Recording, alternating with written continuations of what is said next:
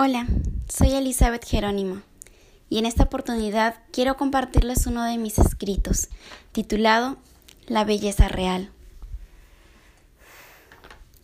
Dicen que la belleza se expone mediante lo irreal, mediante fotos retocadas, por la mirada de una persona adinerada en el cuadro más caro del salón.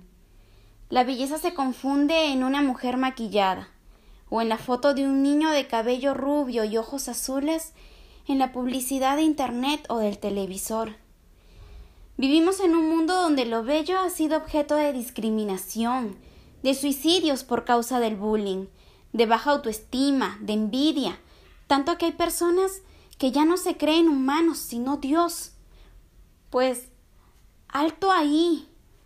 La belleza es mucho más simple de lo que la fingida sociedad nos hace ver porque la verdadera belleza no está en la foto de un paisaje retocado, sino en cada tono verde de las hojas, en una puesta de sol real, en lo majestuoso del océano y en su profundidad, en el sonido de las olas al romper en la costa, en el canto de las aves al despertar, en la luz real de la luna y en el inmenso cielo que nos vigila en cada paso que uno da.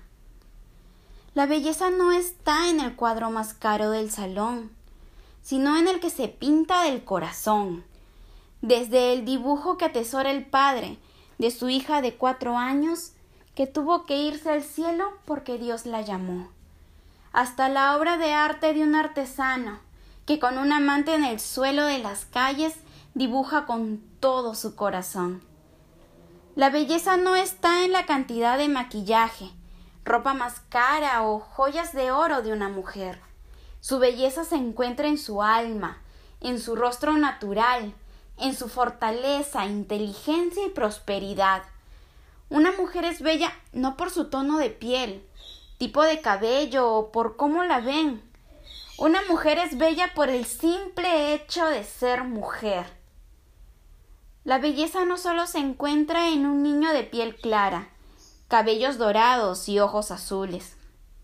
La belleza también se encuentra en la sonrisa de un niño con vestimenta oriunda de su pueblo, las mejillas enrojecidas y los labios cuarteados. La belleza se encuentra en nuestra gente, en las niñas con polleras y su mirada angelical, en su tono de piel un poco oscuro y en esos sueños que reflejan en cada palabra que pronuncian y en ese rostro que deja huella de nuestro linaje y realidad. La belleza la tenemos a nuestro alrededor. Dejemos de engañarnos con lo falso, porque lo real es lo que debemos aprender a apreciar.